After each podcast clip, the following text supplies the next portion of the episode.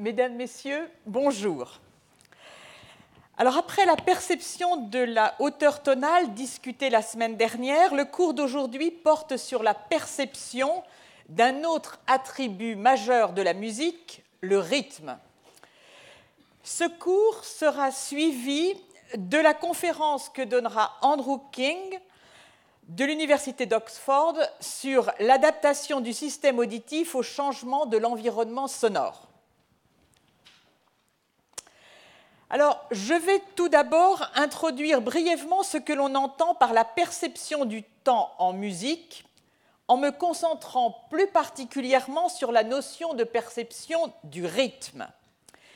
Nous considérerons ensuite ce que l'on sait du développement de la perception du rythme chez l'enfant connaissance qui contribue au, débat de la part de l'inné et de l'acquis dans cette perception. Puis nous verrons que la perception du rythme est souvent associée à des sons graves en musique. Nous irons ensuite aux interrogations actuelles portant sur les mécanismes neurophysiologiques qui sous-tendent la perception du rythme, en commençant par la détermination des structures cérébrales impliquées chez l'homme. Puis nous considérerons les deux théories principales portant sur les mécanismes impliqués dans la perception du rythme, l'une dite de l'intervalle et l'autre de l'entraînement.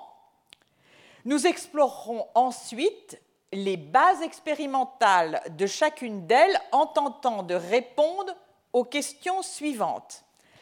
Y a-t-il des neurones dont l'activité indique qu'ils répondent aux caractéristiques du temps rythmé. Les oscillations cérébrales jouent-elles un rôle dans la perception du rythme? Dernier point, je reprendrai le cours de nos interrogations sur l'évolution de la perception musicale en considérant la perception du rythme chez d'autres espèces. Le temps en musique. C'est le rythme et non la perception du temps en musique qui va retenir notre attention aujourd'hui. La perception du temps en musique aurait en effet inclus celle du tempo, c'est-à-dire de la vitesse ou de l'allure à laquelle une partition musicale est jouée. En musique, le tempo communique la sensation de vitesse du déroulement de la séquence musicale il est typiquement associé à la perception de la vitesse des battements musicaux qu'un auditeur perçoit. Le tempo n'est indiqué sur les partitions par le, compositeur qu'à partir du XVIIIe siècle sous la forme des termes italiens largo, lento, adagio, andante, moderato, allegretto, allegro, vivace, presto et prestissimo.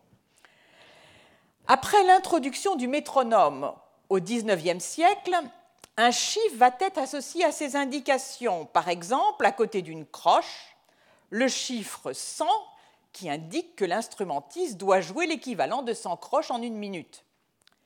Le tempo permet de signaler le ralentissement dans l'exécution de la partition, des accélérations, un retour au, tempo initial, etc. Le tempo, vous en avez ici un exemple, d'un tempo, donc avec 60 euh, croches par minute, puis 120 et 240.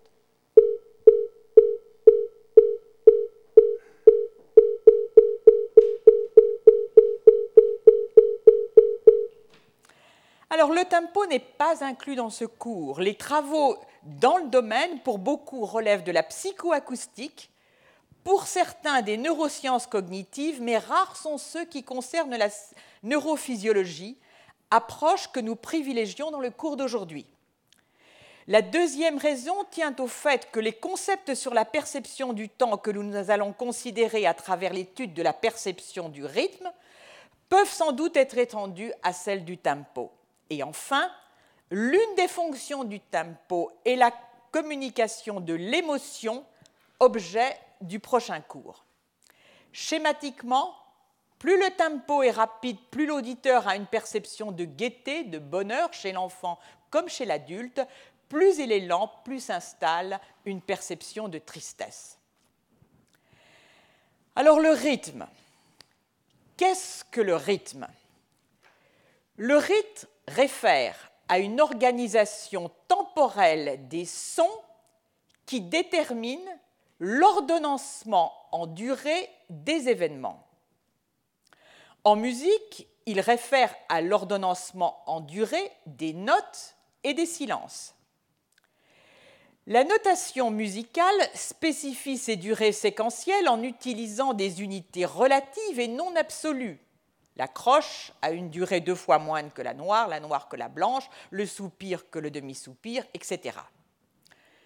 Or, la perception du rythme se traduit, peut-on dire, on peut dire spontanément, par une perception du mouvement dans le temps, qui s'appuie sur celle des battements musicaux perçus.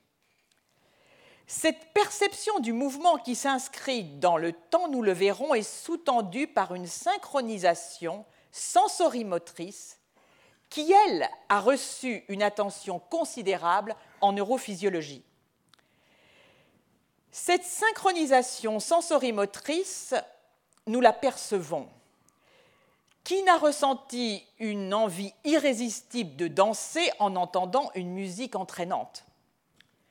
Nous le verrons, un couplage audiomoteur est au cœur de la perception du rythme.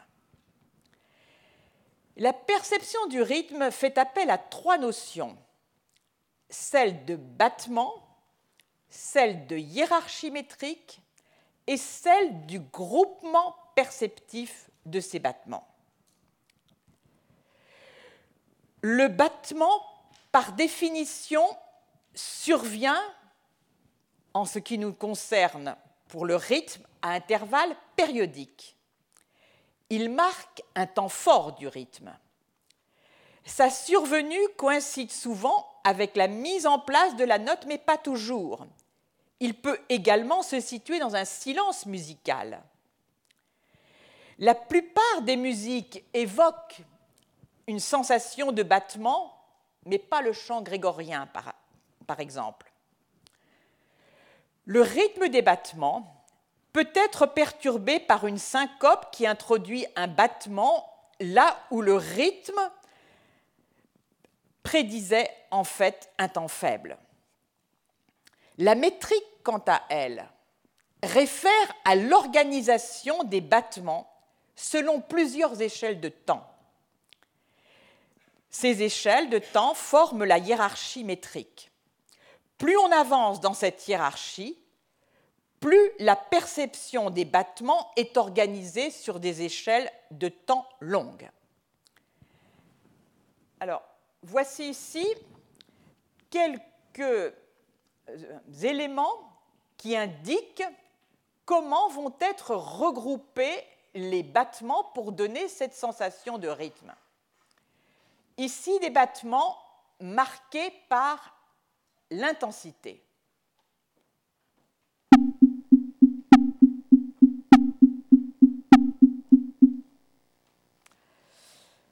Des battements marqués par la durée.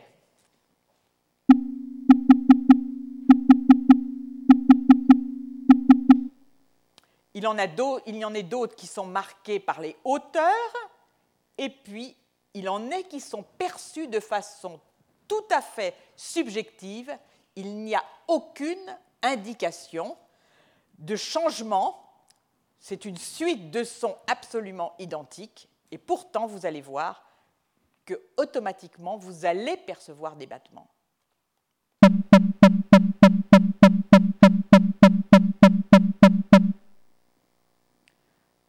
Encore une fois.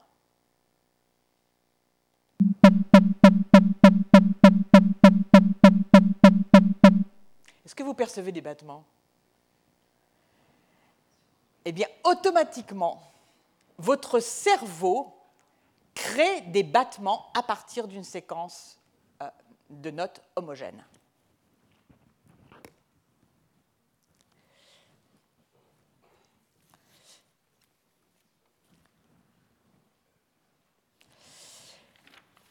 Alors, ici, nous avons une représentation dans cette séquence sonore du rythme par ses traits, des battements et de la métrique métrique simple, métrique de plus en plus complexe, dans laquelle ici seuls sont marqués certains temps qui sont régulièrement espacés.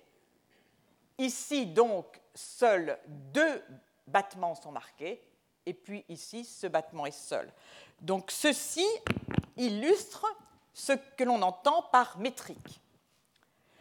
Alors ici un autre exemple euh, tiré de ce livre sur la perception de la musique, et donc vous voyez la métrique la plus simple, puis d'ordre supérieur et d'ordre encore supérieur. Ici, vous allez pouvoir percevoir la métrique, donc d'ordre 1, d'ordre 2, d'ordre 3 et d'ordre 4 dans cet exemple.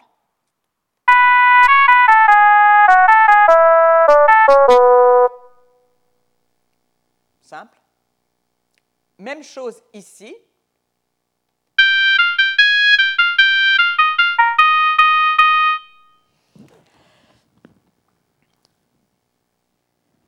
Alors voyons maintenant le regroupement. Il existe, on, a déjà, on vient d'en voir un exemple, c'est qu'il existe spontanément un regroupement à partir de notes isochrones. Eh voici donc illustré ce regroupement. Regroupement ici sur l'intensité, à gauche le stimulus, à droite la perception regroupement sur la durée des notes, qui vont donc donner le rythme, regroupement sur les intervalles entre les notes, regroupement sur les hauteurs de notes, comme ceci ou comme cela, et puis ce regroupement subjectif dont vous avez tous fait euh, tout à l'heure, dont vous avez tous eu tout à l'heure, la perception, à partir donc de notes absolument identiques et régulièrement espacés. Alors, je vais aborder le premier point du cours qui, concerne, après cette introduction, le développement de la perception du rythme chez l'enfant. Après plusieurs travaux explorant la perception chez le jeune enfant, la perception du rythme, le groupe de Honing reprend cette interrogation, mais cette fois-ci chez le nouveau-né. Comme nous l'avons vu à plusieurs reprises, la technique dite de négativité de discordance offre la possibilité d'explorer de manière objective la perception sensorielle, quel que soit l'âge de l'individu. Il s'agit, donc cette onde que nous allons voir, correspond à un potentiel électrique déclenché par un événement. Il est enregistré à partir d'électrodes placées sur le scalp au cours d'une électroencéphalographie, où nous le verrons par euh, magnétoencéphalographie.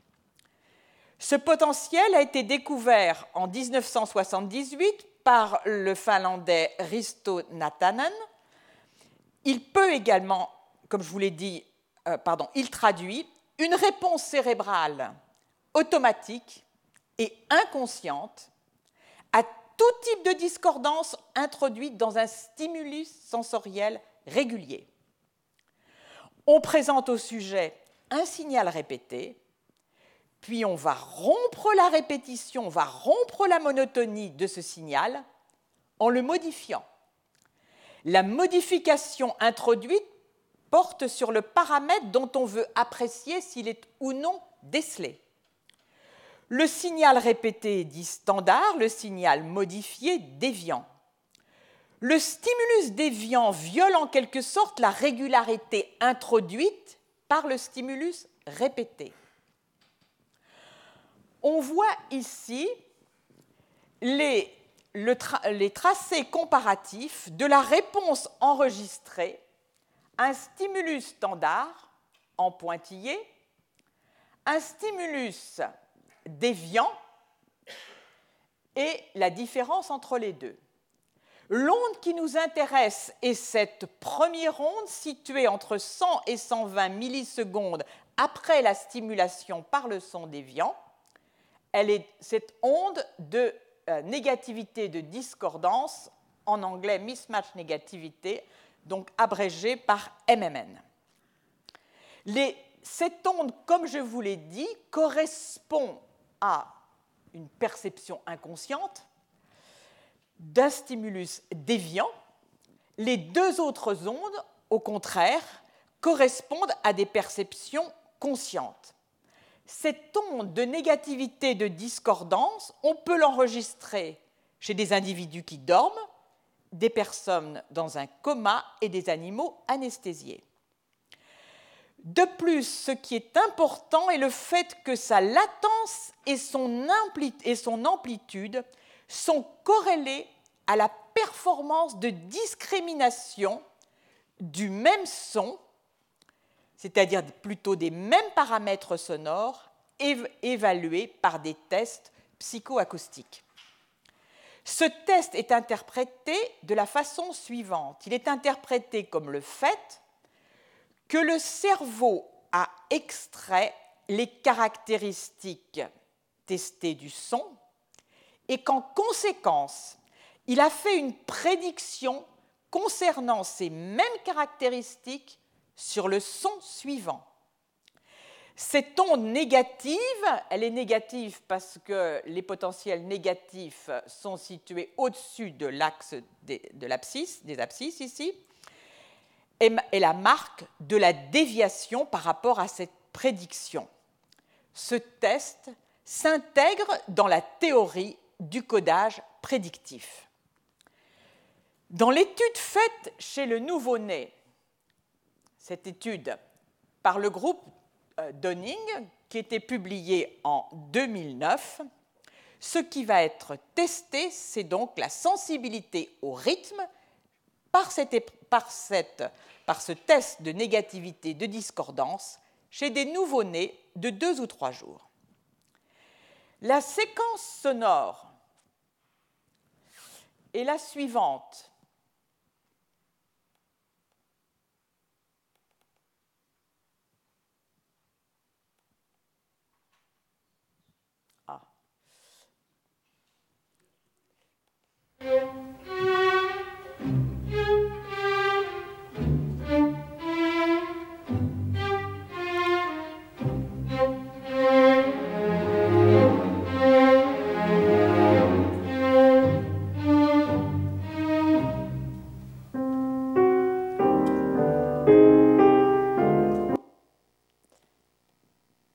Dernière séquence n'appartient pas à la séquence test. Alors, elle est représentée, cette séquence sonore, donc jouée par trois instruments, de la façon suivante. Vous voyez en A la hiérarchie des battements, le son standard, joué par les trois instruments, et puis ce son standard dans lequel on a omis ce qui est indiqué par les bâtons gris, le bâton gris dans le cas présent, une note. Ici donc en position 2 en S2, en position 4 en S3, en position 8 en S4. Et ici en D, on a soustrait, omis le premier temps le premier son, pardon, qui, comme vous pouvez le voir, en termes de métrique, a une valeur extrêmement élevée. Alors voyons maintenant la réponse cérébrale. Elle est obtenue en trois sites et la réponse cérébrale qui nous intéresse est celle du, à la réponse au son déviant par rapport à deux autres contrôles et elle s'en distingue de façon significative aux deux emplacements indiqués dont le premier correspond à cette onde MMN. On en conclut donc que le nouveau-né a une perception inconsciente du rythme, rythme ici dans une composante sommaire puisque c'est l'élément qui apporte la métrique la plus forte, qui a été supprimé et qui donne cette onde de négativité de discordance. En revanche, lorsque la note supprimée correspond à la note que j'ai mentionnée ici en gris, c'est-à-dire dont la valeur métrique est faible, on n'enregistre pas de négativité de discordance à cet âge. Alors, la négativité de discordance est également sensible au raccourcissement du temps d'un stimulus de 60 à 100 millisecondes, et ceci dès la naissance, et à 6 mois, par négativité de discordance, on peut voir que de façon inconsciente, l'enfant perçoit un silence de 4 à 16 millisecondes inséré dans une séquence sonore. Pour autant, si l'on cherche à apprécier la perception des battements par le test commun utilisé que nous reverrons à plusieurs reprises, qui consiste à demander à un, individu, ici un enfant, de frapper dans les mains en rythme avec une musique familière jouée, les enfants qui ont de 3 à 11 ans montrent des aptitudes différentes. Les enfants de 3 ans tapent dans leurs mains continuellement, mais toujours au même rythme, à 2 Hertz. Ils ne peuvent pas suivre le rythme de la musique. Entre 3, en termes sensorimoteurs, entre 3 et 11 ans, leur performance s'améliore et surtout à partir de 5 ans. Ceci indique donc qu'au-delà de la perception inconsciente du rythme qui existe chez le nouveau-né, la maturation du couplage sensorimoteur que nous allons voir en rapport avec la détection du son s'étend, elle, sur plusieurs années. Les graves vecteurs de la perception du rythme. L'écriture musicale confie en règle générale aux instruments dont le registre est grave le rythme. Y a-t-il une raison neurophysiologique à cela.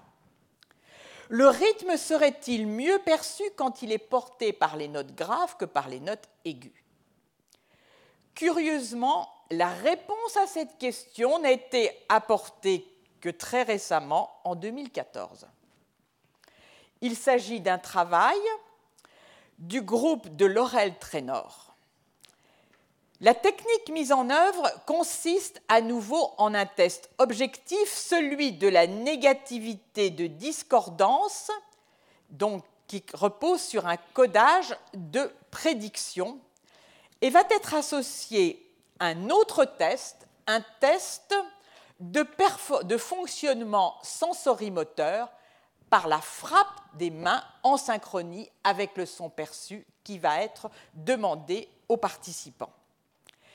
La question est la suivante. La détection de la déviance temporelle est-elle meilleure si elle est portée par les sons graves que si elle est portée par les sons aigus? En m'exprimant ainsi, je fais référence à la technique de négativité de discordance qui va être, mise en œuvre. Alors, on présente aux participants de l'étude un flux isochrone de notes venant simultanément de deux pianos. Il s'agit de sons synthétiques pianistiques, un sol et un mi joué à l'octave supérieure, présenté toutes les 500 millisecondes, c'est-à-dire au rythme de 2 Hertz. Occasionnellement, la note la plus aiguë, le si bémol, ou la note la plus grave, va être non, pas joué en accord, mais avancé de, au plan temporel de 50 millisecondes par rapport à l'autre note. L'enregistrement qui va servir de témoin est celui que vous voyez en bas, dans lequel les notes Sol et Si, donc à l'octave supérieure, ne sont jamais joués en accord, mais toujours décalés dans le temps, et vous noterez que le décalage ne porte jamais sur trois séquences continues, puisque, comme nous l'avons vu, trois séquences, trois battements continus suffisent pour introduire un codage de prédiction. Alors, à nouveau, vont être enregistrées les ondes de négativité de discordance selon que la variation porte sur les sons dans lesquels c'est le son euh, le plus bas qui est introduit en avant, qui est avancé, ou le son le plus, euh, le plus aigu. Alors ici, la réponse lorsque le son bas est avancé est indiquée en gris, sur ce tracé en gris, et la, réponse lorsque c'est le son, euh, le son aigu est indiqué par, par le tracé en gris, et le son grave par le tracé en rouge. On voit que l'amplitude de l'onde de négativité discordance est toujours plus importante lorsque ce décalage temporel porte sur les sons graves que lorsqu'il porte sur les sons aigus.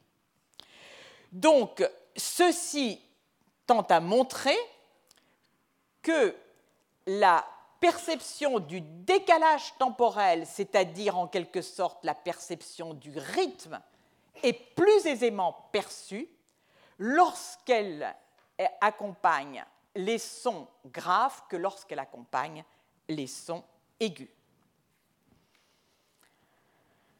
Alors, à cette épreuve, donc à ce test de négativité de discordance, a été associée une tâche comportementale pour laquelle on demande aux participants de frapper les mains en rythme avec le rythme donné par une note aiguë ou par une note grave. Et comme précédemment, on va introduire des variations temporelles. On transforme les accords en déviants temporels, soit en avançant la note aiguë de 50 millisecondes, soit en avançant la note grave. Le délai temporel que met le participant pour ajuster sa frappe sa frappe de main à la déviation temporelle est corrélée donc avec la vitesse de réponse sensorimotrice. Est-elle différente lorsque l'avance temporelle est portée par la note grave versus la note aiguë? Eh bien, la réponse est oui, il y a une différence dans le temps de correction.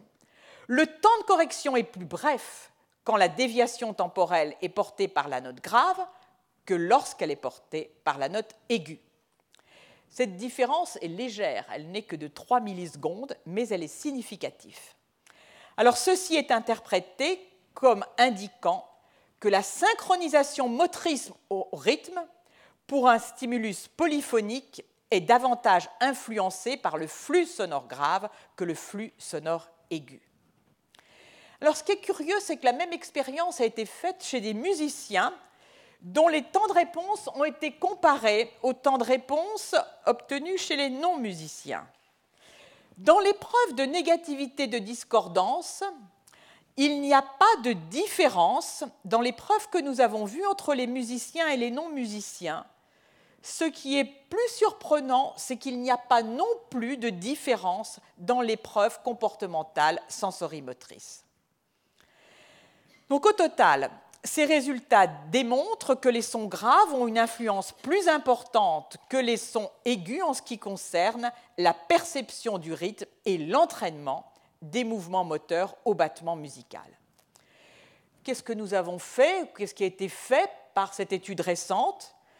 Eh bien, c'est une simple redécouverte de ce que les musiciens ont pris en compte depuis bien longtemps dans leur création musicale, les graves portent souvent le rythme, tandis qu'aux aigus est confiée la mélodie.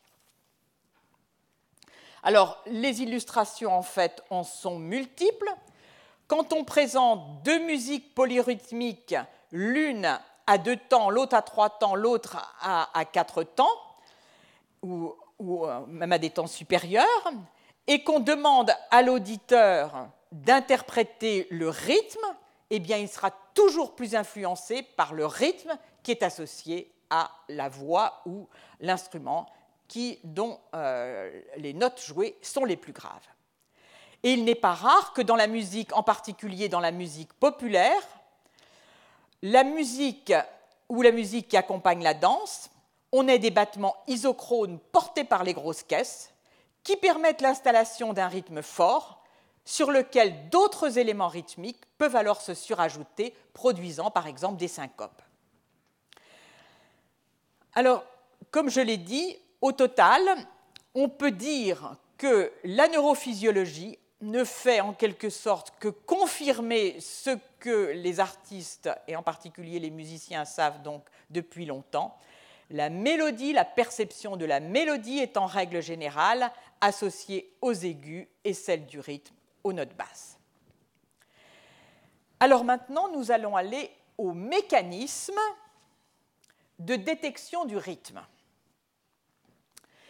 Quelles structures du système nerveux central sont impliquées dans la détection du rythme?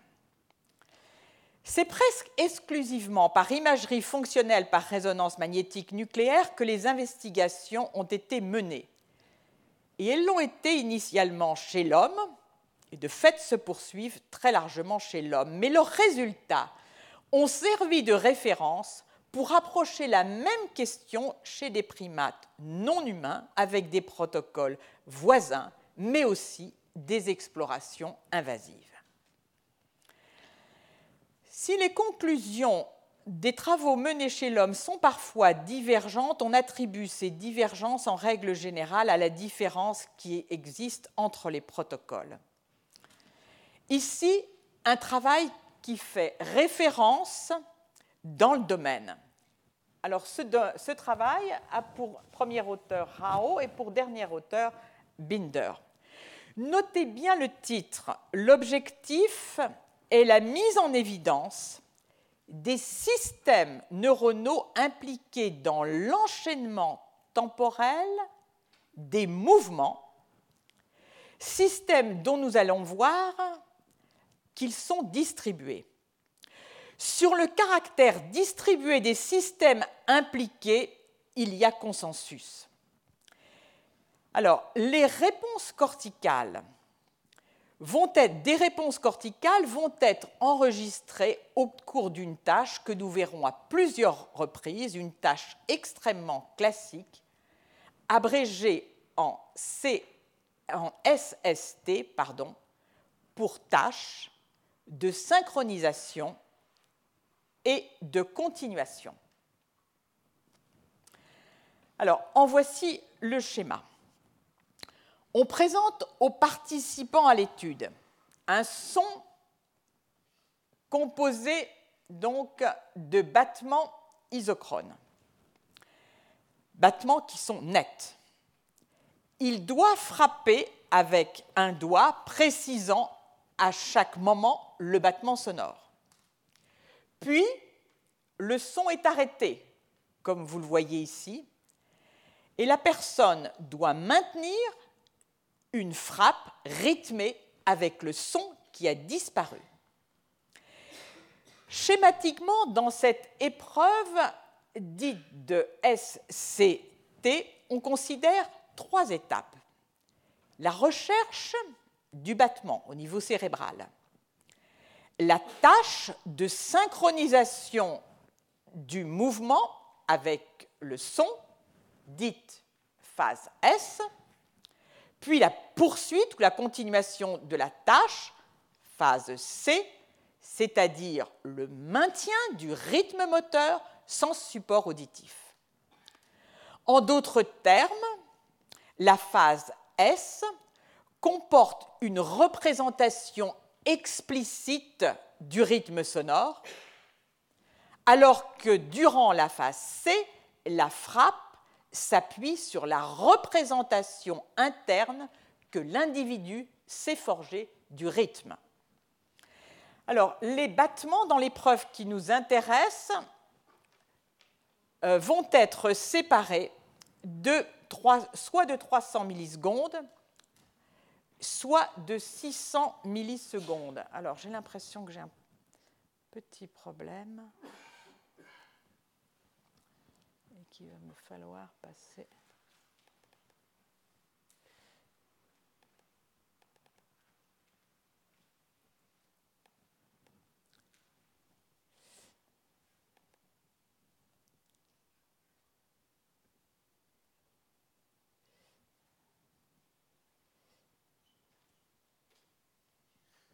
Voilà. Alors, donc les battements, je vous le disais, sont séparés de 300 ou 600 euh, millisecondes. Alors, au total, on va voir quelles sont les régions cérébrales qui sont activées pendant la phase de synchronisation et pendant la phase de continuation. Alors, le gyrus temporal supérieur, bien qu'on ne le voit pas ici, qui représente donc le cortex auditif, est bien sûr activé. L'aire sensorimotrice est activée. L'aire dite motrice supplémentaire, abrégée en SMA, qui se trouve dans le cortex prémoteur. Le gyrus frontal inférieur, abrégé en IFG, qui est fonctionnellement lié au cortex auditif, le noyau majeur des ganglions de la base, qui est le putamen, le thalamus, le putamen, le thalamus et le cervelet. On peut souligner les ganglions de la base, ou plutôt il faut les souligner, car on sait que chez les, personnes atteintes de maladie de Parkinson, il y a perte des neurones dopaminergiques de la substance noire qui se projette sur le putamen, et les neurones de ces, derniers ont des projections sur l'air motrice, euh, motrice, supplémentaire, abrégée en SMA.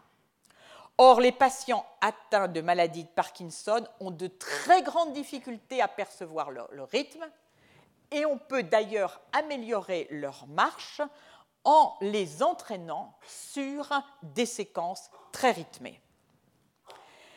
Alors, la comparaison de...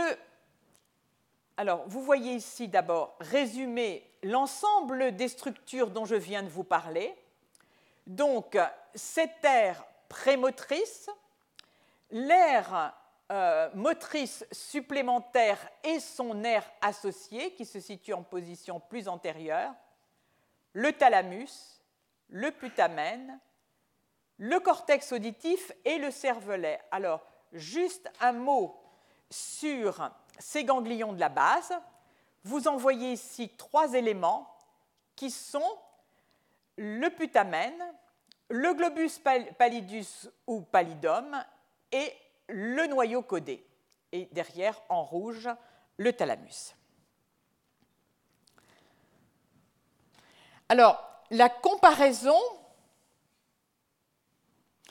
une comparaison a été faite entre ce que l'on trouve, les, les, aires qui sont de fait euh, stimulées pendant la phase de synchronisation et la phase de continuation, et elle a fait apparaître, entre autres, l'activation majeure de cette région motrice supplémentaire.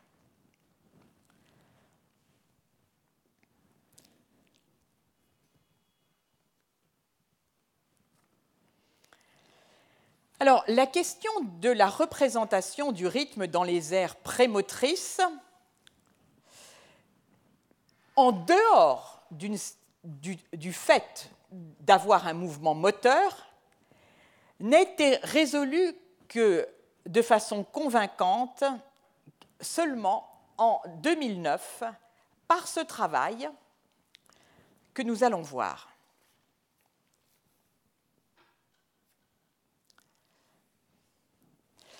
Alors, l'étude va consister cette fois-ci à faire entendre aux participants des séquences sonores marquées par des battements, mais contrairement à ce que nous avons vu jusqu'ici, pour essayer de comprendre si oui ou non le cortex prémoteur est impliqué dans la perception du rythme, les participants ne font aucun geste. Ultérieurement, on leur demande s'ils ont perçu des battements, on leur demande s'ils peuvent, quantifier la force de ces battements sur une échelle, s'ils étaient faciles à percevoir, s'ils étaient clairs, etc. Ici, les séquences sonores avec les battements, l'emplacement des battements, qui n'est valable que lorsqu'il y a battement, appuyé sur la durée, appuyé sur l'intensité sonore, et ces battements que vous percevez spontanément, comme nous l'avons vu tout à l'heure, alors que la séquence sonore est la même. Et puis, en contrôle, un certain nombre de séquences sonores qui ne donnent pas de perception de battement, alors que la durée est modifiée, alors que le volume est modifié, et alors que certaines modifications sont introduites, mais qui ne permettent pas le groupement. Alors, voyons les résultats obtenus. On va s'intéresser à la, réponse cérébrale en imagerie fonctionnelle. On s'intéresse tout d'abord à la réponse au niveau des ganglions de la base, puisque nous avons vu que tout à l'heure, dans une épreuve qui associe à la fois l'écoute sonore et le battement euh, des mains, on avait une stimulation, on avait une réponse du putamen. Eh bien, qu'en est-il des autres ganglions de la base? On peut voir qu'il y a réponse dans cette épreuve, à nouveau du putamen droit et du putamen gauche, réponse également au niveau du pallidum, mais qu'il n'y a pas de réponse au niveau du noyau codé. Et ce qu'il faut remarquer, c'est que ces réponses sont maximum lorsque le battement porte sur la durée ou lorsqu'il s'agit d'un battement qui est perçu mais euh, sans alors que le battement n'existe pas dans la séquence musicale, qu'il s'agit la séquence sonore, qu'il s'agit simplement de succession isochrone et que au niveau du putamen, le putamen gauche est sensible au battement porté par l'intensité. Donc, cette fois-ci, on, peut donc dire que ces régions sont bien impliquées dans la perception des battements sonores, indépendamment de mouvements associés. Alors, qu'en est-il des autres airs que nous avons vus tout à l'heure Avec le même type d'approche, les résultats sont les suivants on va obtenir de fait, de façon significative, et c'est indiqué par les étoiles, le fait que le battement sonore entraîne à nouveau une réponse au niveau de l'air supplémentaire motrice, à nouveau au niveau de euh, l'air prémotrice, du cervelet, etc., bien sûr au niveau de l'air cortical auditive. Donc, ceci indique qu'il s'agit bien d'une réponse distribuée impliquant entre autres les ganglions de la base et les aires prémotrices, alors que vous n'entendez que des battements sonores. Donc, on peut dire que la preuve est faite que sans mouvement, il y a bien une activation de ces aires qui ne sont pas des aires auditives. Alors ensuite de ça, les auteurs se sont intéressés à la connectivité fonctionnelle entre les différentes aires corticales et également entre les aires corticales et sous-corticales que sont les ganglions de la base. À nouveau, donc, cette, connectivité a été appréciée en imagerie, euh, en IRM fonctionnelle, on peut mesurer cette connectivité durant les tests de perception des battements. Ici sont mesurées les connectivités fonctionnelles entre le putamen, donc le ganglion majeur, enfin le, ganglion majeur des ganglions de la base, et divers aires du cortex.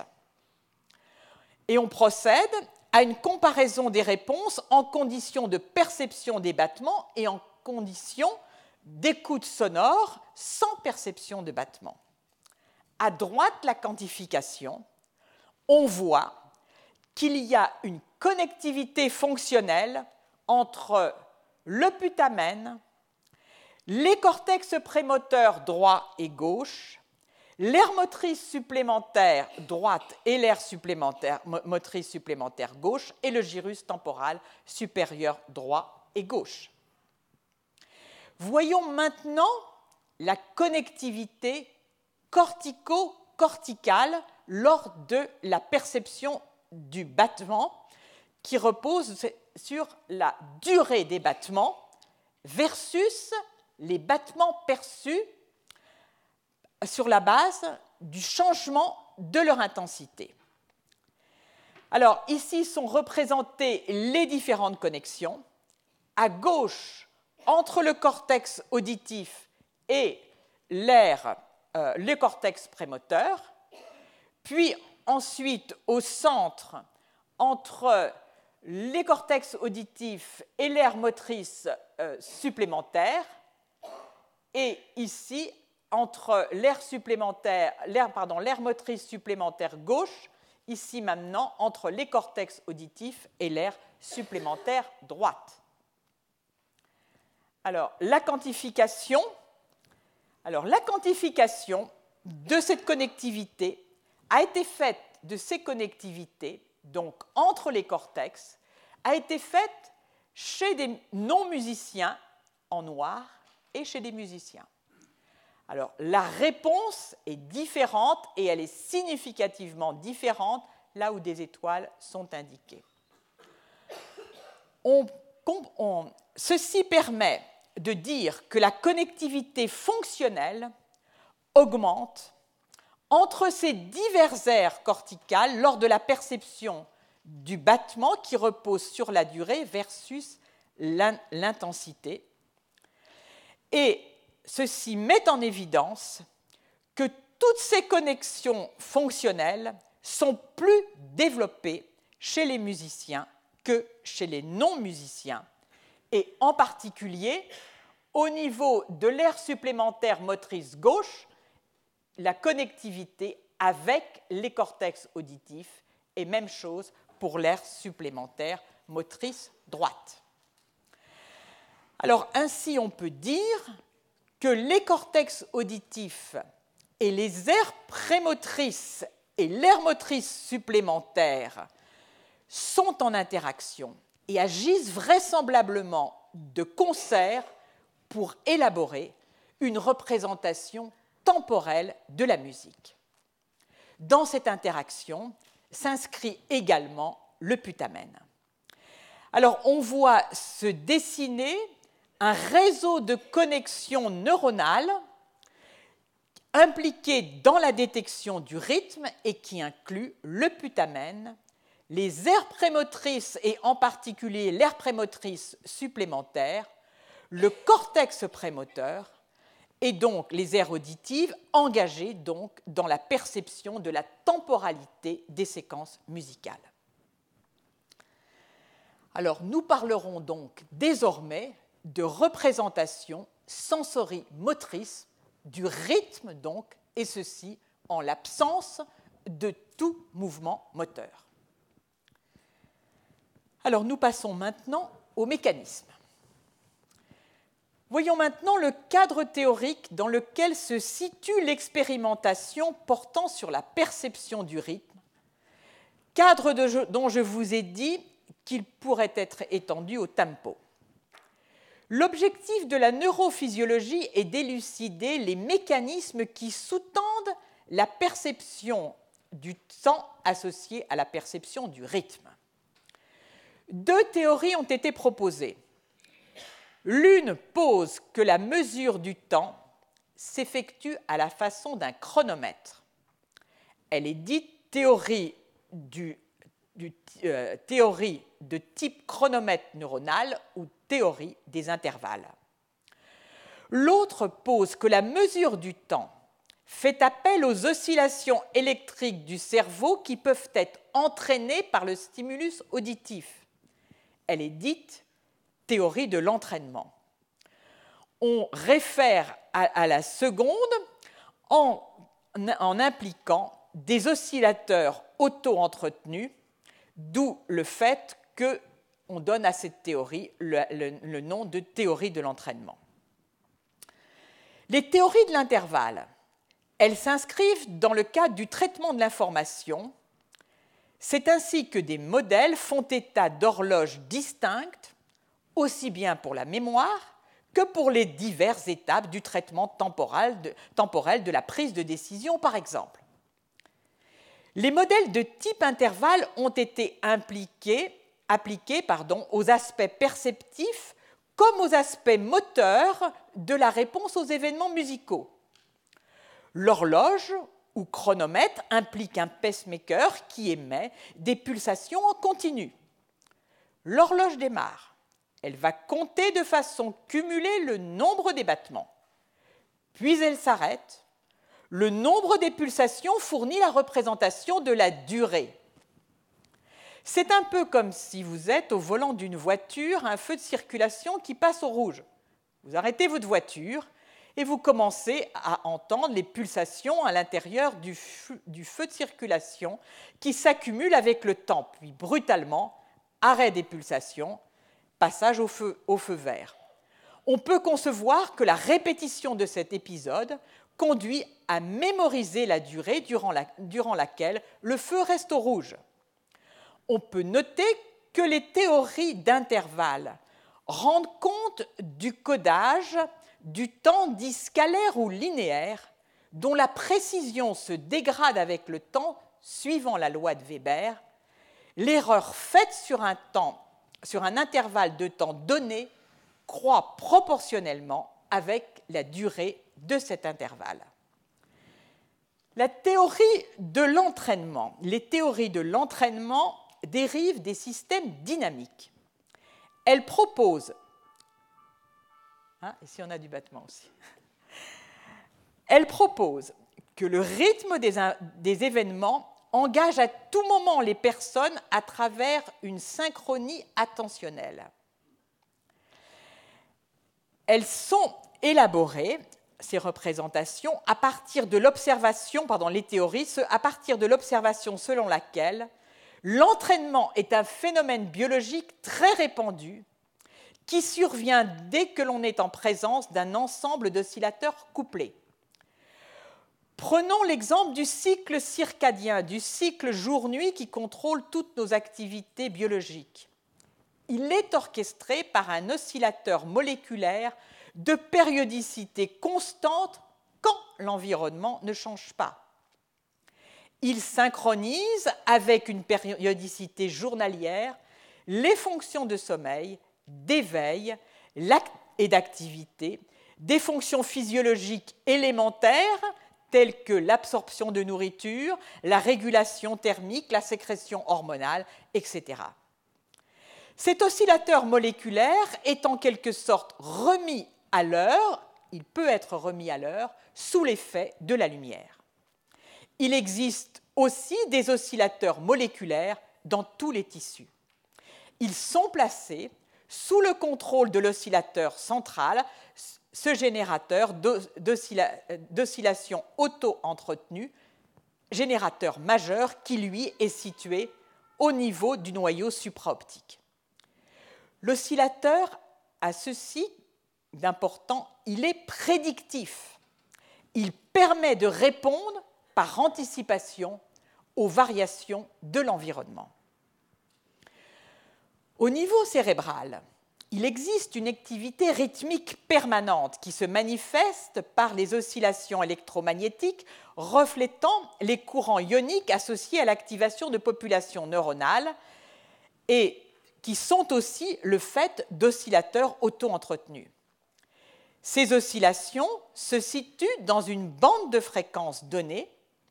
Elles mettent en jeu des interactions excitatrices et inhibitrices entre populations neuronales qui conduisent à l'activité électrique cohérente d'un grand nombre de neurones.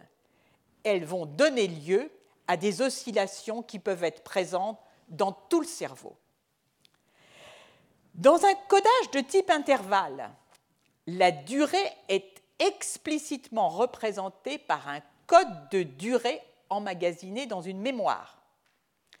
A l'inverse, dans un codage par entraînement d'un oscillateur, la durée est représentée par la période de l'oscillation. Les théories dites de type intervalle, dans ces théories, on imagine que le chronomètre démarre, comme je vous l'ai dit, à chaque stimulus. Dans le domaine, dans le modèle d'entraînement, ce sont au contraire des corrections graduelles de la phase et de la période de l'oscillateur qui sont attendues. La théorie de la perception du rythme fondée sur les oscillateurs stipule aujourd'hui que la représentation du stimulus rythmique périodique entraîne les oscillations delta qui, qui se situent entre 1 et 4 Hz, des oscillations plus rapides comme les ondes θ entre 4 et 8 Hz et les ondes bêta entre 13 et 30 Hz et les ondes gamma, donc d'ordre euh, de fréquence supérieure, 30 à 70 Hz. Et elle stipule que ces oscillations sont entraînées suivant un mécanisme hiérarchique dans lequel ce sont strict, systématiquement les ondes les plus rapides qui vont répondre à une métrique, donc un mécanisme hiérarchique. ces oscillations neuronales et ce couplage est stipulé comme étant réciproque et plastique entre les différentes aires. Il va permettre la synchronisation sous l'effet de l'apprentissage de la perception rythmique et des mouvements avec les rythmes musicaux. Alors nous allons voir maintenant les données expérimentales qui répondent aux caractéristiques du temps rythmé et qui illustrent l'une et l'autre théorie. Alors tout d'abord, la mesure du temps qui fait appel à différents chronomètres neuronaux durant une tâche, on, est à nouveau sur la tâche sensorimotrice, de synchronisation et de continuation. C'est un travail qui était du groupe euh, de Bartolo, dans lequel on retrouve Hugo Marchand, qui est un, chercheur dont les contributions euh, dans le champ sont euh, absolument majeures, et ce travail a été publié en 2011.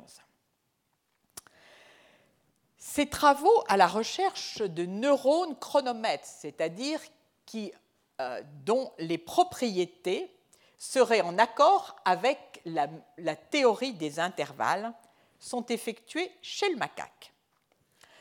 Ces chronomètres vont être recherchés dans le cortex prémoteur médian qui fait partie de cette boucle, de ce réseau que j'évoquais tout à l'heure, euh, fondé sur l'imagerie fonctionnelle chez l'homme.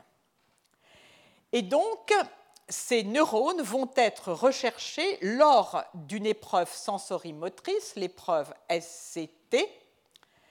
Alors, bien sûr, le macaque ne va pas taper dans les mains, en fait, le macaque va être entraîné à appuyer sur un bouton à chaque fois qu'il perçoit un battement sonore. Donc, le singe va presser sur un bouton dans un geste qui est rythmé par le son.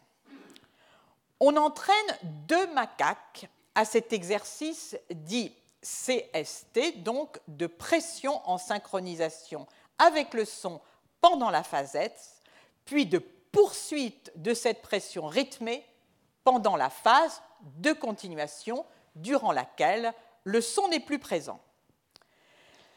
Quand les macaques répondent correctement à 75% des tests de synchronisation-continuation, on procède aux enregistrements neuronaux unitaires. Environ un millier de neurones dans le cortex prémoteur médian ont été identifiés comme montrant une activité stable durant le test. On sélectionne ensuite parmi ces neurones ceux qui présentent une augmentation de leur taux de décharge pendant la phase S ou pendant la phase C, et on ne garde que ceux dont le taux de décharge présente une sélectivité par rapport à la composante rythmique du son.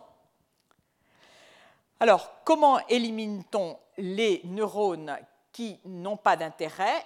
Eh bien, simplement en utilisant cette autre séquence, cette séquence dans laquelle les battements ne sont pas délivrés euh, de façon isochrone, c'est-à-dire dans laquelle il ne peut pas y avoir de perception de battement. Alors voici ici les résultats obtenus sur deux neurones, un neurone en A et un neurone en B. En ordonnée, le taux de décharge et en abscisse le temps. La barre verticale noire marque le moment de la première pression exercée par le singe alors que le stimulus sonore a cessé. La réponse des neurones A et B a été enregistrée pour des stimulus sonores dont on fait varier la période de battement. Cette période va de 450 millisecondes à 1 seconde. On note la présence de pics de décharge à intervalles réguliers. Pour le neurone A, ces pics de décharge réguliers sont surtout présents pendant la phase de synchronisation.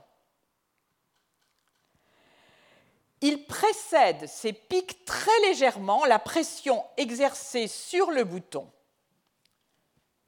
Pour le neurone B, ces pics très réguliers sont surtout présents pendant la phase C.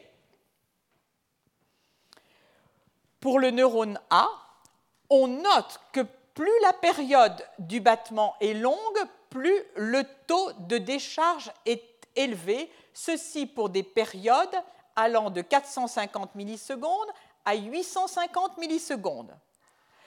Pour le neurone B, durant la phase de continuation, on note aussi que plus la période de battement est longue, plus le taux de décharge des neurones l'est, entre lorsque la période va de 350 millisecondes à 650 millisecondes.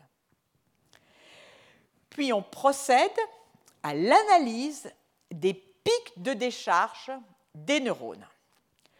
Pour chacun de ces pics, on va définir leur durée, leur pente ascendante, leur pente descendante leur amplitude au point de départ du pic et au pic lui-même, on va définir le temps qui s'est écoulé entre le pic et entre le pic de décharge et la pression que le singe a exercée avant ou après ce pic.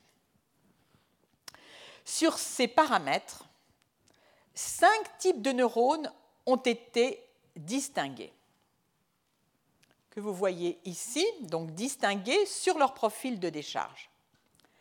Les neurones A, B et C ont un pic de décharge juste avant le mouvement de pression.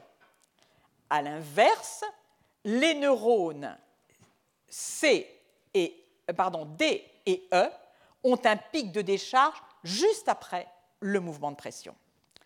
Les différents tracés de couleurs distinctes correspondent à des réponses à des battements dont la période varie d'une seconde pour le, tracé rouge à une période euh, plus faible de 450 ou 550 millisecondes par exemple, indiquée en violet et en bleu clair.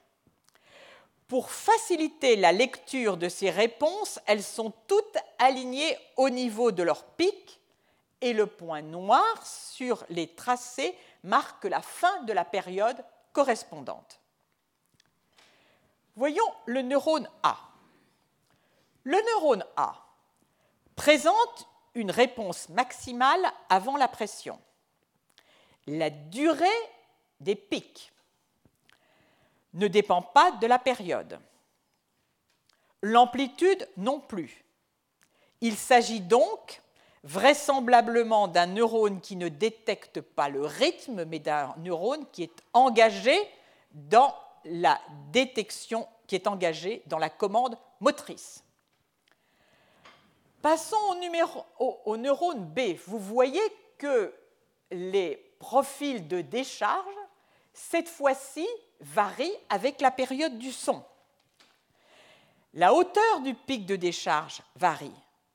La pente ascendante et la pente descendante varient aussi avec la période de pression. On en déduit que ce neurone est sensible au rythme, qu'il est sensible au délai rythmique, délai donc qui, et ceci s'exprime donc par la pente ascendante du pic. Alors, ce neurone va être dit neurone sensible à la durée relative de l'intervalle et nous verrons tout à l'heure pourquoi. Passons au neurone C. Il présente une réponse maximale avant la pression. Son activité baisse immédiatement après l'événement de pression, puis elle rebondit. Il est dit de ce fait neurone balançoire. Sa baisse de décharge après le pic se poursuit d'autant plus, longtemps et est d'autant plus prononcée que la période dépression, la période des pressions est grande. On a affaire à une activité en balançoire corrélé à la périodicité des battements. Ce neurone répond donc à la périodicité prédite du mouvement de pression à venir. On, le classe parmi les neurones qui répondent au temps ou à l'intervalle pardon, de façon relative. Passons maintenant aux neurones D et E. Alors, le neurone D tout d'abord. Le neurone D, on le voit, le taux de décharge, le pic de décharge, ne varie quasiment pas avec la période. En revanche, le temps de décharge varie considérablement. Ce temps de décharge est corrélé à la période des pressions. Les pentes, aussi bien ascendantes qu'ici descendantes, sont elles aussi corrélées avec la période de pression. On en déduit que ce neurone et les neurones du même type, en raison de leur relation corrélée aussi bien avec la pression antérieure qu'avec la pression postérieure, pourraient être des neurones engagés dans la perception du temps absolu. Et pour l'instant, on va les appeler neurones du temps absolu. Voici le cinquième type de neurone avec ce profil de décharge. Et vous voyez donc que son profil de décharge n'a rien à voir avec les profils précédents. Sa réponse après le stimulus est totalement différente de celle que nous venons de voir pour les quatre autres neurones. On voit que le pic de décharge et le temps de décharge augmentent avec la périodicité des pressions exercées. Ceci suggère que l'activité de ces neurones est engagée dans une accumulation croissante des décharges en fonction du temps, d'où le nom qui leur a été donné de neurones accumulateurs du temps ou neurones du temps cumulé. Ainsi est établi le fait qu'il existe bien des neurones qui répondent à la composante rythmique des pressions. Il y a donc des neurones euh, pardon, chronomètre dans le cortex prémoteur médian. Alors, il faut remarquer qu'un euh, article publié euh, dans la même année faisait état, dans une région un peu plus antérieure du cortex prémoteur, de neurones qui répondaient également à la rythmicité, rythmicité motrice, mais dans des tâches visuelles. Alors les auteurs vont ensuite classer les réponses de leurs neurones en fonction du temps et vont obtenir une répartition bimodale de réponses. Ils vont s'intéresser à deux types de neurones, les neurones du temps cumulé et les neurones du temps absolu, parce qu'ils sont les premiers à répondre, et secondairement à deux autres types de neurones qui répondent plus tard, ah non, à un autre type de neurones qui répondent de façon plus tardive et également à un, neurone du temps, au neurone du temps absolu. Alors, ce qui va être cette fois-ci analysé, c'est le pic de décharge en fonction du temps qui s'est écoulé depuis la pression exercée sur le bouton. Il s'agit de, répondre à la question suivante. Est-ce que ces neurones détectent le délai de temps entre le délai de temps par rapport à la pression exercée antérieurement sur le bouton. Que voit-on? Eh bien, on voit en C, pour le neurone du temps absolu, que sa rapidité de décharge et son pic de décharge sont corrélés avec le temps écoulé depuis la dernière pression. On voit en D, pour ces neurones du temps cumulé, que le pic de décharge est corrélé lui aussi avec le temps cumulé depuis la dernière pression, mais dans un rapport inverse. Donc, ces neurones chronomètres, pour ces deux-là, du temps absolu et du temps cumulé, détectent le temps qui s'est écoulé depuis la dernière pression. Passons à la détection du temps par rapport à la pression à venir. Alors cette fois-ci, le taux de décharge en fonction du temps par rapport à la pression à venir, c'est-à-dire par rapport au temps qui va s'écouler jusqu'à la prochaine pression. Alors, pour les neurones du temps, le neurone du temps relatif en A, on voit que sa vitesse de décharge est corrélée avec le temps qui va s'écouler jusqu'à la prochaine pression on voit en D que ce neurone du temps, pour l'instant dit absolu, mais il va être déterminé comme absolu à la suite de ces expériences, en réalité, que son taux de décharge et sa vitesse de décharge est corrélée avec le temps qui va s'écouler jusqu'à la prochaine pression. Alors, au total, on peut donc conclure à l'existence dans le cortex prémoteur médian de neurones qui appartiennent au circuit qui détecte le temps et qui se rangent en trois catégories. Des neurones qui répondent au temps écoulé depuis le dernier battement périodique, des neurones qui, qui répondent au temps prédit avant le prochain mouvement et des neurones qui répondent aux deux types de temps et donc ce neurone du temps absolu, pourquoi? Parce qu'il répond à la fois au temps passé et prédit le temps futur. Alors, ce n'est pas tout. Voici maintenant une autre caractérisation de neurones dans la même région faite par le même groupe en 2014. Ces graphes montre les réponses de plusieurs neurones du cortex prémoteur médian, toujours le même, au cours, et voilà, c'est grave, excusez-moi, au cours d'une séquence de pression d'un bouton par le singe dans le même, le même test que tout à l'heure, dans cette tâche de synchronisation-continuation.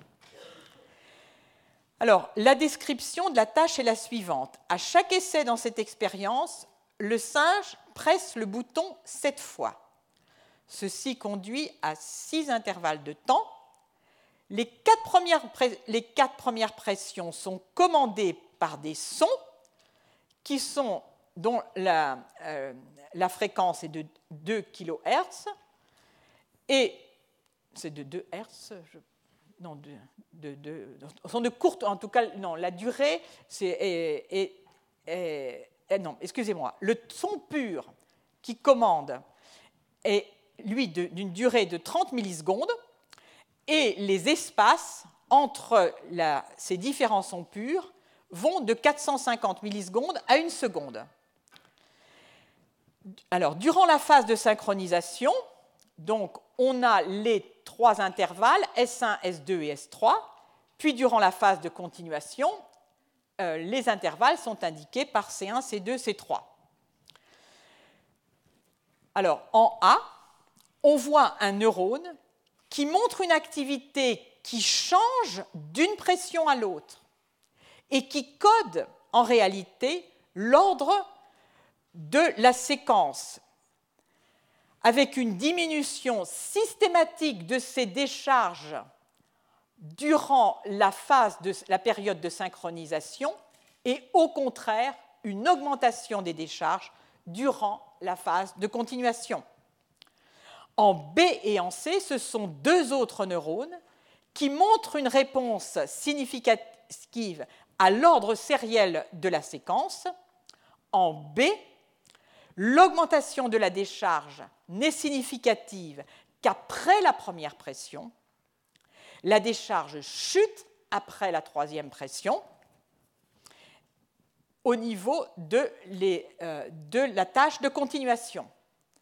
Et en C, on a une augmentation graduelle de la première à la dernière pression dans le taux de décharge. Alors, au total, ceci établit l'existence de neurones qui répondent à l'ordre séquentiel des pressions.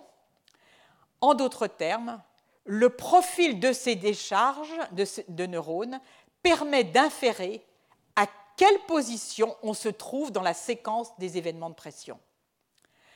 Donc, à l'existence de neurones répondant à l'intervalle temporel, il faut donc ajouter d'autres neurones qui répondent à l'ordre séquentiel des événements. Alors nous allons maintenant voir les données expérimentales qui viennent à l'appui d'un codage du temps qui fait intervenir les oscillations cérébrales. Et là, nous quittons les épreuves sensorimotrices, nous sommes sur des, séquences qui sont purement sonores. Alors le travail que je vais maintenant présenter est celui euh, de Fujioka euh, du groupe de Bernard Ross. Les travaux antérieurs de Charles Schroeder ont montré que le son peut synchroniser les oscillations cérébrales dont la fréquence est la plus basse, se situe dans les plus basses, les oscillations delta, θ et bêta.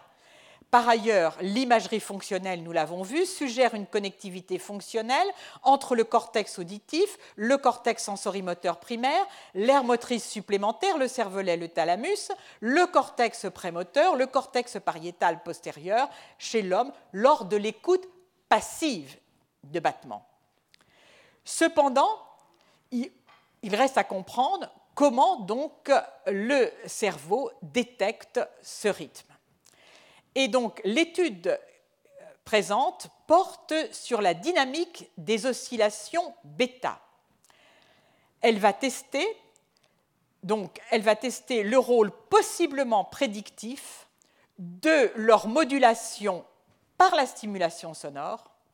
Elle va ensuite rechercher à travers ces ondes bêta une indication de la comodulation d'activité des cortex auditifs et moteurs par le son, puis tester l'existence d'une véritable communication par la recherche d'une cohérence de phase dès l'oscillation bêta présente au niveau du cortex auditif et du cortex moteur.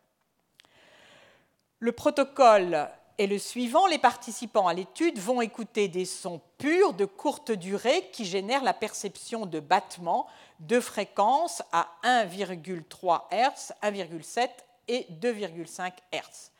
Les participants ne doivent faire aucun mouvement et pendant l'écoute, on enregistre les réponses cérébrales par magnétoencéphalographie à l'aide de 150 euh, électrodes supraconductrices euh, placées sur le scalp. Et on va s'intéresser aux oscillations dans la bande bêta, dont nous avons vu qu'elle se situe entre 30 Hz, 13 Hz et 30 Hz. Alors la localisation des, sources, de, euh, c'est-à-dire des courants ioniques des neurones qui produisent ces champs magnétiques, elle peut être déduite par le calcul. Sur cette figure sont portés les résultats obtenus au niveau du cortex auditif droit. Il s'agit d'une représentation temps-fréquence de l'activité moyennée sur les 12 participants à l'étude. Le code couleur indique le changement d'intensité du signal par rapport à l'ensemble de tous les autres signaux qui ont été moyennés. Les taches rouges indiquent que l'activité des neurones qui conduit aux ondes bêta augmente. Il s'agit vraisemblablement, il s'agit en réalité d'une synchronisation accrue de ces oscillations. Les taches bleues indique que l'activité des neurones qui conduit aux ondes bêta, parce qu'on ne va s'intéresser que à cette partie du spectre qui correspond aux ondes bêta, diminue vraisemblablement en rapport avec une activité de désynchronisation des neurones qui participent à la réponse. La, alors, euh, la barre, euh, alors on voit pas, la barre non, il n'y a pas de barre. Euh, ah, pardon, la barre ici, excusez-moi, marque, indique les sons dont je vous ai, que je vous ai indiqués de 30 millisecondes, donc avec leur périodicité, qui ne fait qu'augmenter de A à C. À D, les battements sonores ne sont plus réguliers, ils sont choisis au hasard parmi les rythmes des battements A, B et C. Donc je vous l'ai dit, on s'intéresse aux oscillations bêta et on remarque que plus la période s'allonge, plus les oscillations bêta, dans la bande des oscillations bêta, on observe une désynchronisation de ces oscillations. Ceci est quantifié sur ce schéma, ici en F, où on note que la désynchronisation est, quelle que soit la périodicité, quel que soit le rythme, est toujours maximale à 200 millisecondes, puis on a une resynchronisation qui, elle, varie avec la période sonore. Alors, on notera que la resynchronisation ici, qui correspond à la situation D, dans laquelle le rythme, il n'y a pas de rythme, puisque les sons sont euh, répartis dans des intervalles euh, au hasard, on a une resynchronisation qui est particulièrement rapide. Alors ceci indique que, en quelque sorte, le cerveau, en cas de son non synchrone, se prépare à la situation la plus difficile, c'est-à-dire l'apparition d'un battement dans un délai particulièrement bref. Alors, ici, une représentation graphique de euh, ce que nous venons de voir, avec le temps T2 où la désynchronisation est maximale, puis les temps T1 et T2, les temps T1 et T3, pardon, qui marquent l'étape, euh, le point médian de la pente de désynchronisation et de la pente de resynchronisation. On voit en B ce que j'ai montré tout à l'heure pour les stimuli A, B, C, le maximum de désynchronisation, quelle que soit la période, autour de 2 à 200 millisecondes, et puis une resynchronisation qui, elle, dépend donc de la période sonore. Alors à partir de là, les auteurs vont procéder à ce que l'on appelle une analyse en composantes principales des oscillations cérébrales bêta. Alors cette analyse en composantes principales de l'activité, nous l'avons déjà vue au cours d'un cours précédent. Alors on va extraire la composante la plus commune à l'ensemble des réponses dans l'activité de l'onde bêta. Et donc cette composante commune va rendre compte de plus de 50% de la variance totale du changement des oscillations bêta.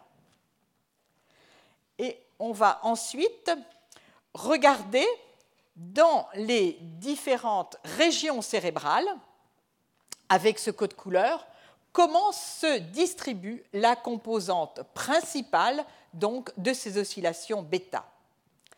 Alors, en bleu, ceci signifie qu'il n'y a pas de contribution de la composante principale lors des battements sonores, et en rouge, que la composante principale, au contraire, est majeure. Alors, cette composante principale, vous la voyez, cette composante principale, vous la voyez avec ses valeurs lorsque le rythme est de euh, la période pardon, est de 390 millisecondes, 385, 780, et puis donc la situation D au hasard. Alors, on voit que sa contribution est majeure au niveau du cortex auditif, mais aussi au niveau du cuneus et du précuneus dans la région occipitale, au niveau de l'air motrice supplémentaire à nouveau, pour les rythmes les plus rapides, et au niveau du cortex euh, principal sensorimoteur et du, jury, gyrus précentral et post-central, indiqué par pré-CG et post-CG. Donc, l'existence de cette composante principale indique que ces régions subissent le même type de variation dans l'amplitude de leurs ondes bêta au cours des battements périodiques. Et elle suggère que l'on pourrait avoir affaire à une comodulation fonctionnelle de leurs activités. Alors, la composante principale qui va maintenant être examinée est un peu différente.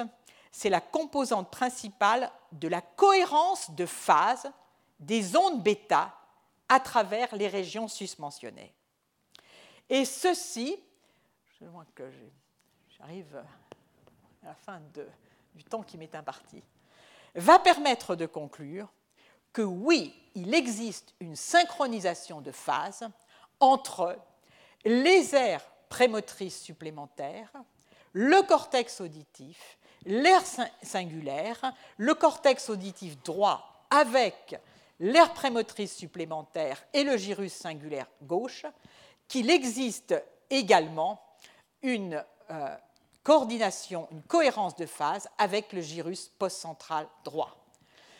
Donc, cette cohérence de phase entre différents cortex indique qu'ils oscillent avec la même périodicité de battement et de façon Les oscillations bêta entre ces différents cortex sont synchrones. Donc l'ensemble des résultats établissent que la perception du rythme des battements met en jeu strictement on est strictement en situation sonore. Un réseau sensorimoteur dont l'activité se synchronise sous l'effet des battements.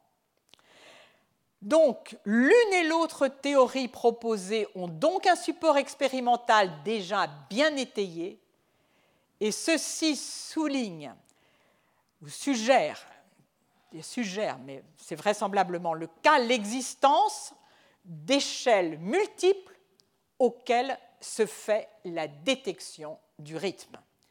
Alors l'une des questions majeures est l'intégration de ces données dans un système multisensorielle. Alors, je voudrais en deux minutes revenir au problème de l'évolution à travers une revue qui pose la question provocante Darwin avait-il tort? Darwin avait proposé que le rythme, la perception du rythme, étant une donnée en quelque sorte qu'il jugeait fondamentale, il devait pouvoir être perçu et de la même manière sur dans un ensemble d'espèces.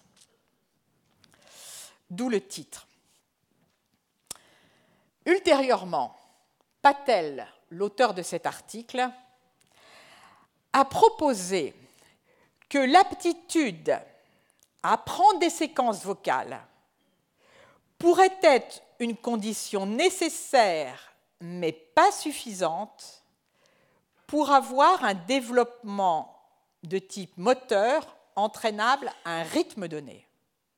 Certains ont retourné la proposition en disant il faudrait d'abord pouvoir percevoir le rythme pour pouvoir mettre en place donc un apprentissage des séquences vocales.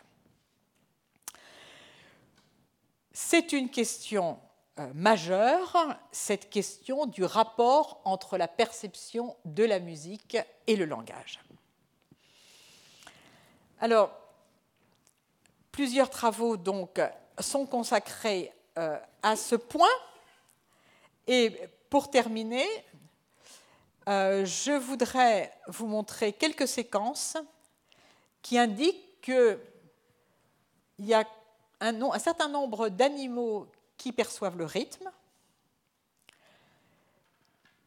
Le perroquet, mais ceci va avec le fait qu'il est capable d'apprendre des séquences vocales, mais pas seulement lui, et que pour ce qui nous intéresse, les travaux portent principalement sur les singes et donc celui qui nous intéresse le plus est le chimpanzé puisqu'il est le plus proche de nous, détecte-t-il le rythme?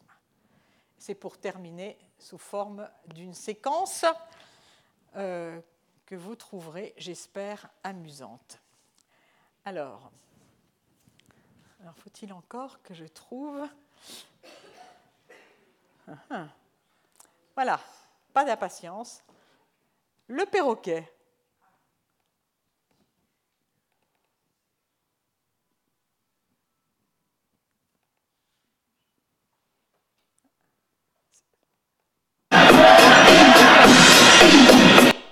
Attendez, attendez, attendez, il n'y a pas moyen de régler vraiment. Je supprime le son, euh, mais je ne peux pas supprimer. c'est insoutenable. Hein. Bon. Oui, bah, j'ai appuyé le plus faible et le plus fort, et entre le, et entre le plus faible et le médian, c'est absolument, euh, il n'y a pas de différence. Alors, est-ce que là, je peux peut-être baisser le son Là? Oui. Merci. Alors, oui, merci. Excusez-moi.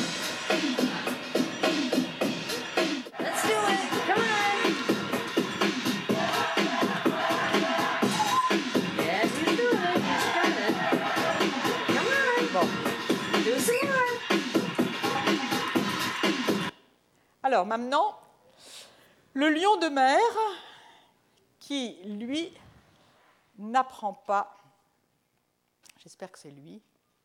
Euh, non, c'est pas lui. Alors, je vais quand même pas réitérer. On va voir. Vous avoir un petit commentaire en anglais. Ah non. Alors là, on est très. Voilà. Drone is actually the first non-human mammal to be shown to be able to keep a beat. Attendez, la vitesse, la vitesse. Bon.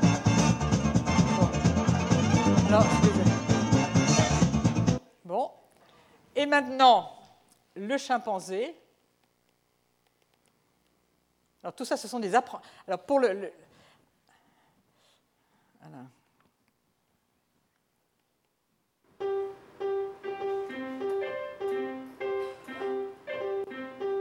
petit à petit, il va se mettre.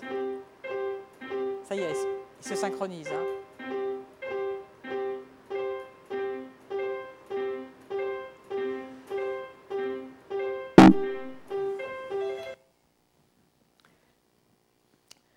Alors, quels sont les. Alors, il faut bien noter que pour tous ces animaux, c'est après apprentissage, contrairement à ce que nous avons vu chez l'homme, où on a donc euh, une détection spontanée, enfin qui existe donc euh, dès la naissance.